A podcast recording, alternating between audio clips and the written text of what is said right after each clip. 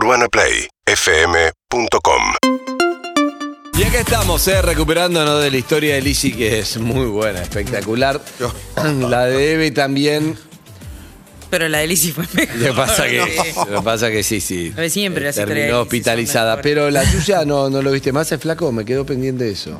No, yo nunca los veo más después. No, no, me. No, no, no, me mandó un par de mensajes, pero ya me subo y me bajo muy rápido. Vos ya salo, salo bien. Salo, salo. Claro. Bien. Y vos tampoco lo viste. Yo a veces hablo, de vez, de ¿En vez serio? Cuando sí, ahora hace un montón no hablo. Pero nosotras podríamos organizar también, te va a agarrar uno y decirle, te vamos a hacer pasar un, un día, el mejor día de...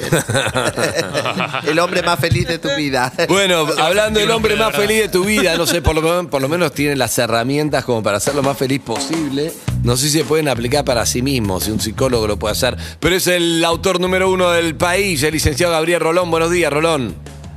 Buen día, Andy, ¿cómo estás? ¿Cómo estás, Gaby? ¿Bien? Bien, bien, bien. Ahí estoy con amigo, bien, bien. con ¿Cómo Harry, andan, con cómo Gerardo, andan con- todos, todas por ahí? Bien. Muy bien, por Bien. suerte. Bien, bien. Li- Lindo escucharlos. Bueno, muchas gracias. Bueno, Gabriel, tenemos muchos temas para vos. Podemos hacer un popurrí si querés.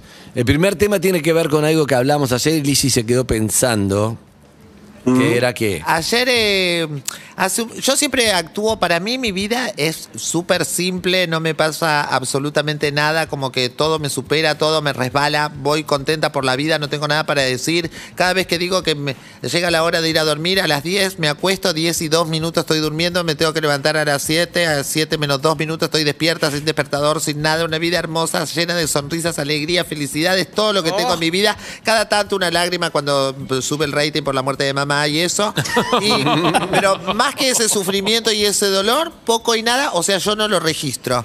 Y no sabía que venía pasando episodios hasta que ayer tuve uno y después acá, sin saber absolutamente Andy, sin querer, dijo algo que era, me olvidé. Que no, que la pandemia te afecta, está afectando la salud mental y por ahí ni te das cuenta, no habla de salud mental, que uno llega, porque uno habla de salud mental y hablas de, no sé, de Casos extremos, de capaz. Chano De- o de depresión, pasó, o de adicción, o de algo ex- exacto.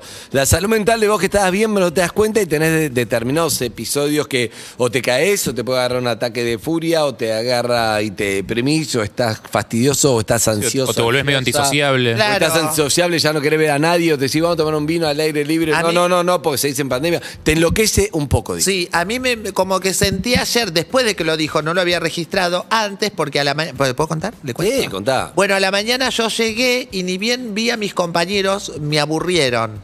O sea, nunca me había pasado en la vida, ¿entendés? Sentí- Nunca, siempre y estoy contenta y después durante el- todo el programa estuve feliz y le vol- volví a retomar mi energía de siempre, pero los vi, dijeron cuatro o cinco palabras que no me gustaron, pero no hacia mí ni hacia nada, estaban hablando de cualquier otro tema y yo de repente... agarró un ataque de Me agarró un ataque de furia, digo, qué aburrimiento, me quiero, no quiero perder cuatro horas de mi vida en esto, es un horror, no quiero pasar. En dos segundos, todo eso por mi cabeza, algunas cosas las manifesté, otras, otras no.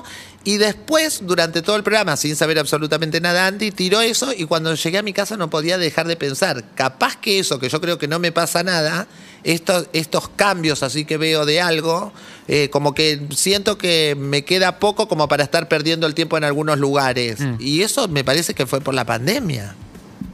Puede ser, puede ser, y yo comparto esta, esta mirada tuya, vos- porque vos dijiste, yo no registro, ¿sí? Al principio, yo no registro que me pase nada. Claro. Eh, digo, que, que alguien no lo registre no quiere decir que no está pasando, ¿sí?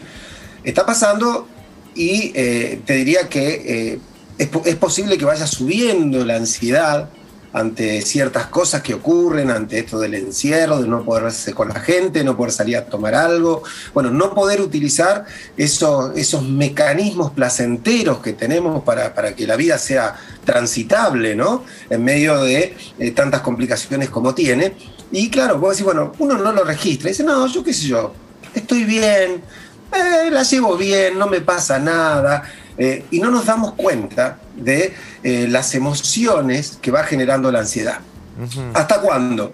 Hasta que esa ansiedad supera un cierto límite y la tenemos que descargar de algún modo. Entonces alguien dice, mira, yo estaba lo más bien y de repente sin ningún motivo me puse a llorar. Sí. O yo estaba bien y esto que decís, ¿sabes qué? Eh, miré alrededor y dije, ¿cómo me aburren estos tipos, no? O decir, bueno, ¿qué, qué hago yo perdiendo el tiempo acá? Uno se pone furiosa, dijiste. O a, veces te puede poner, perdón Gaby, pero a veces te puede poner mal, no sé, cómo mastica el otro, cosas que nada, como me molesta eh, Harry, el, el- el- estás acá con la cama, cualquier cosa, pero en Que realidad es un pasa- problema de uno, no es el otro, es uno. Claro. Que- Claro, por- porque, porque se está muy susceptible, Andy.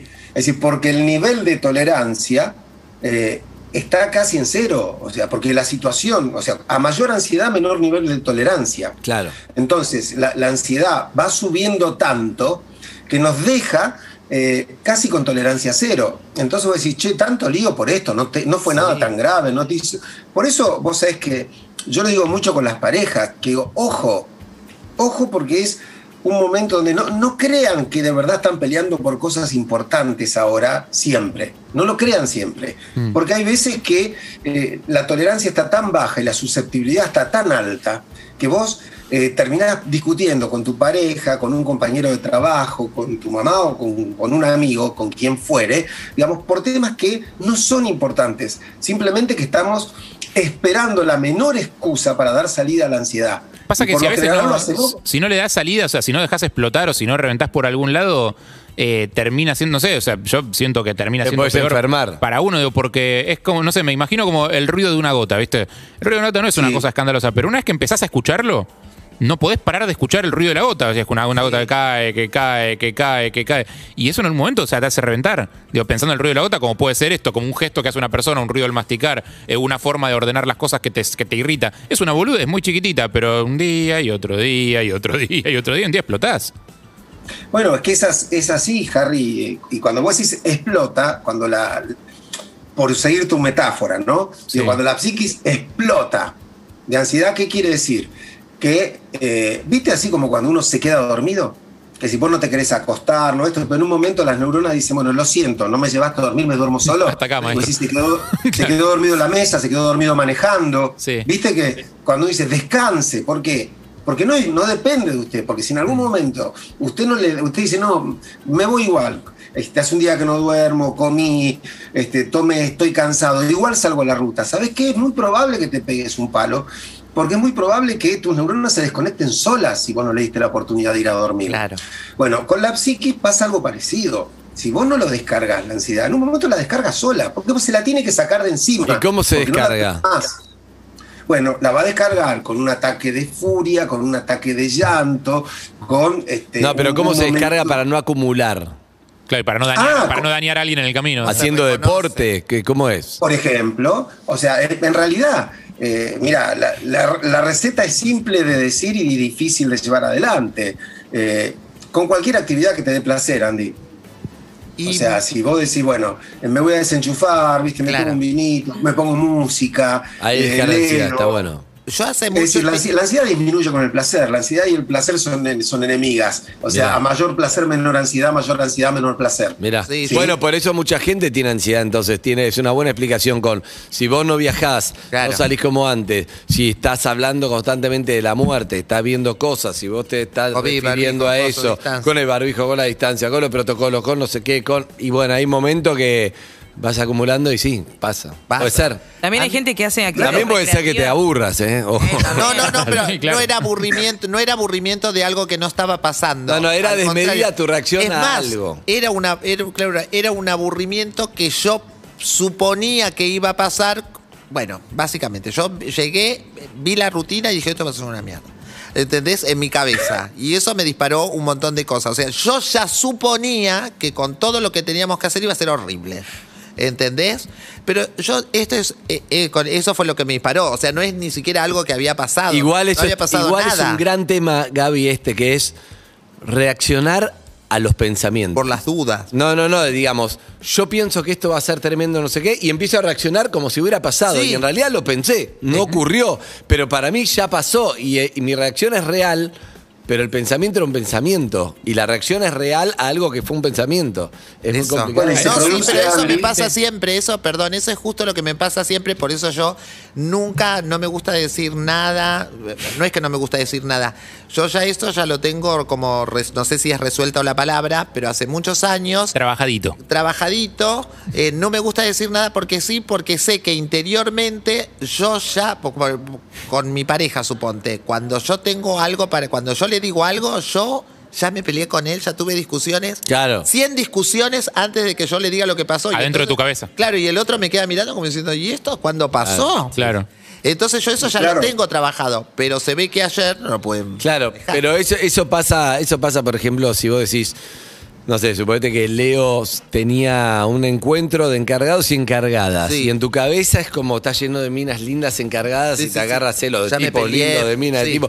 Y entonces, eh, y entonces todo eso, te, fu- tu- tu- tus miedos fueron siendo algo grande, grande. Y cuando él te dice, che, me voy ahí. Ah, vos ves que la concha de tu madre, ves que me vas a dejar, ves que no sé qué, ves que no. ¿Y qué? Y es porque en tu cabeza así pasó, ¿no, Gaby? ¿Es normal esto que hablamos? Pero claro, porque, mira, en primer lugar, hay que decir, parte de esto tiene que ver con lo que se llama profecía autocumplida. Claro, ¿Sí? termina pasando, sí. Claro, es decir, Lizzie dice, eh, uy, con esta rutina el programa va a ser una porquería y empieza a trabajar para que el programa sea una, una porquería. ¿Sí? Entonces cuando termina dice, yo sabía que iba a ser una porquería. Bueno, y Claro. si a, suponete, Claro. a, ningún, a ningún tema, este, Le todos los temas los onda. abordaste. Claro. Claro, con, con- con cero onda, con nada de creatividad, con nada de confianza. Entonces, obvio, termina produciéndose lo que vos anticipaste, por eso se llama profecía autocumplida. Yo lo profeticé y después hice todo para que ocurriera. Para que- Viste el que dice, mira, a mí me va a ir mal el examen, entonces no estudia. Claro. Y le va mal y yo sabía que me iba a ir mal. Y sí, Mal. flaco. No, el programa, el programa salió muy Salió bien. está bárbaro. bien. De hecho, por me eso hizo- te diste por- cuenta. Por eso me di cuenta, porque dije, ¿qué me pasa? Que, que siento que algo no va a funcionar y después funciona. Bueno, ¿sabes por, pero ¿sabes por qué? Porque justamente ahí no se dio la profecía autocumplida. Se dio eh, que estaban los pensamientos anticipatorios, después alguien pudo hacer algo más de esos pensamientos. Se los pudo sacar de encima. Y muchas veces nos vamos a dar cuenta que tenemos ¿Qué son pensamientos anticipatorios? Me gusta eso. ¿Qué son? Claro, son como, como, como esos eh, pensamientos que anteceden a lo que va a venir Andy y que te arman un mundo, una realidad. Vos decís, voy a una reunión y decís, uy, qué mal la voy a pasar.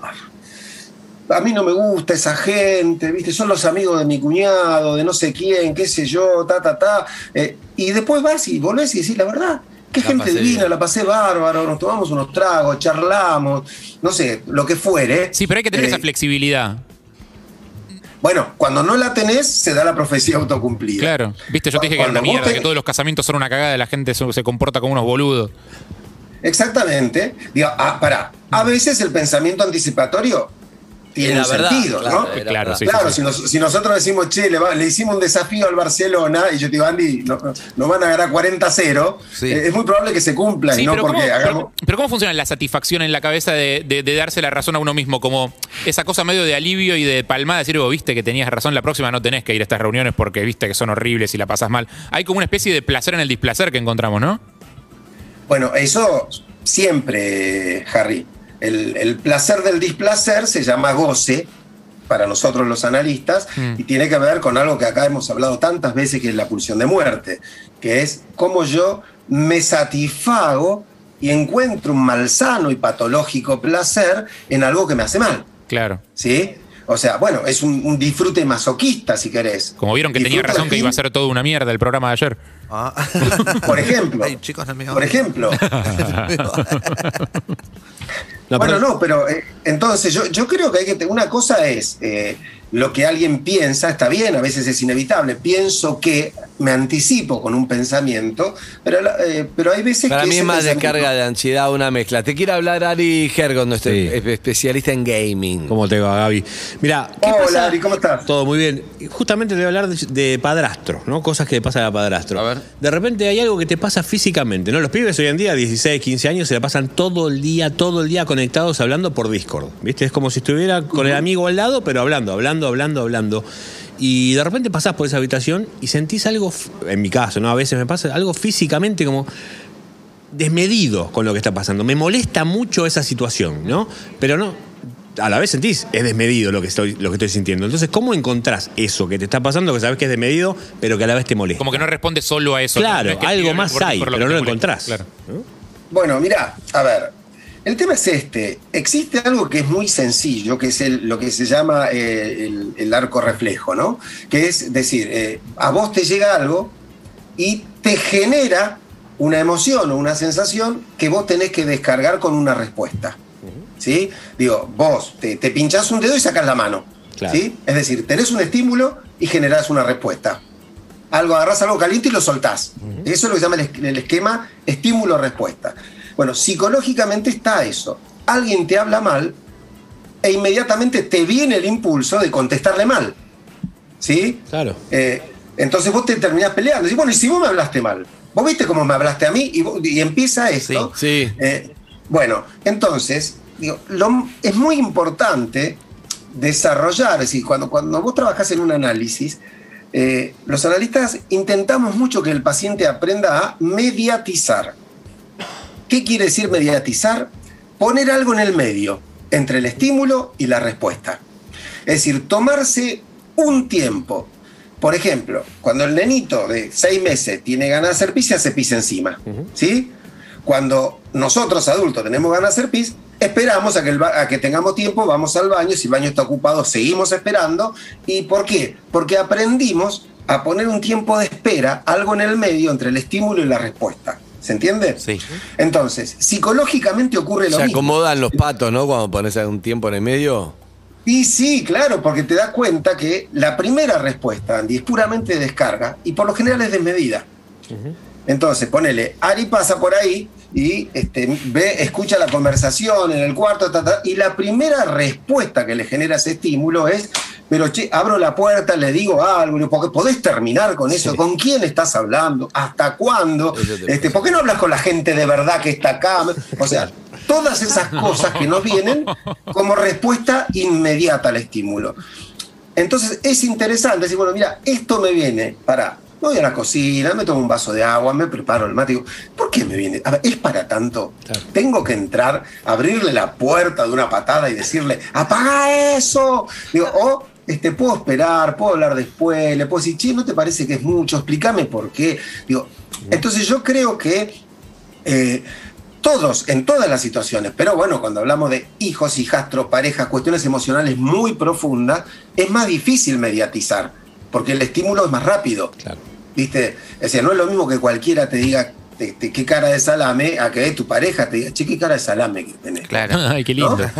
Porque, Qué, bueno, qué romántico. Claro, porque, ¿por qué? Porque la agresión se siente mucho más. Claro. Entonces son los momentos donde Es con como más terminar terapia. que mediatizar. Es como terminar terapia e ir a hablar con tu pareja en un segundo. Sin Sí, un tiempo de claro. que baje. Entonces vos estabas hablando de terapeuta sin Me costo. dijo Rolón que te tengo que dejar. Exacto. Que me estás Hay que arruinando tener- la vida. Hay que dejar que se acomoden las, las fichas, Rolón. Me parece, me, pa- me, me- me gusta el tema. Me, me parece está bueno. ¿Y qué hacer con la gente que entonces, si no te das cuenta, te está afectando la pandemia para cerrar? En primer O lugar, te das lo que hay que cuenta, pero admitir- ¿qué haces? Pará, lo primero que hay que admitir, Andy, es que es imposible que no te afecte. Claro. ¿Sí? ¿Por qué? Porque vos podés decir, mira, mm, es como, como un jugador lesionado, ¿viste? Que dice, no, yo me siento bien, pero sí, anda, anda a trabar sabiendo que no estás bien, Claro. aunque vos te sientas bien. Esto es lo mismo. Eh, te diría que para, para unir est- esto que estuvimos desarrollando, es este momento de pandemia es un momento donde más que nunca hay que mediatizar.